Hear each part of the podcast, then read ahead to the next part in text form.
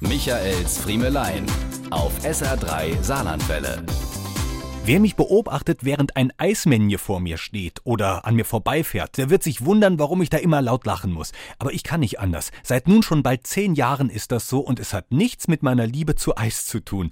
Es ist die Erinnerung an eine eigentlich nur ganz kleine, aber sehr skurrile Begebenheit.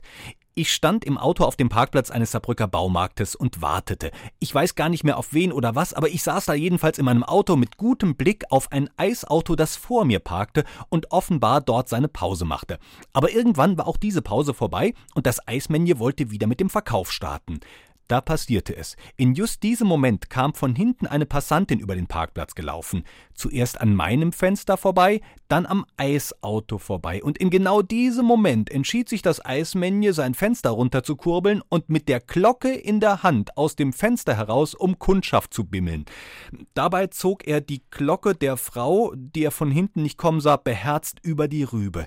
Die Frau war so erschrocken, dass sie nur ganz laut Hilfe schrie und sich mit einem Affenzahn in den Baumarkt rettete, ohne sich auch nur ein einziges Mal umzudrehen. Das Eismännchen stieg erschrocken aus und machte sich auf, ihr nachzusetzen, aber keine Chance. Wir beide haben die Dame nie wieder gesehen. Sie wird jedenfalls einen Bausen am Knausen gehabt haben, an den auch sie sich vielleicht noch bis heute erinnern dürfte.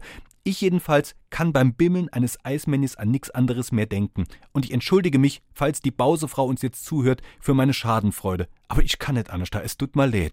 Michaels Friemelein. Jede Woche neu auf SR3 Saarlandwelle.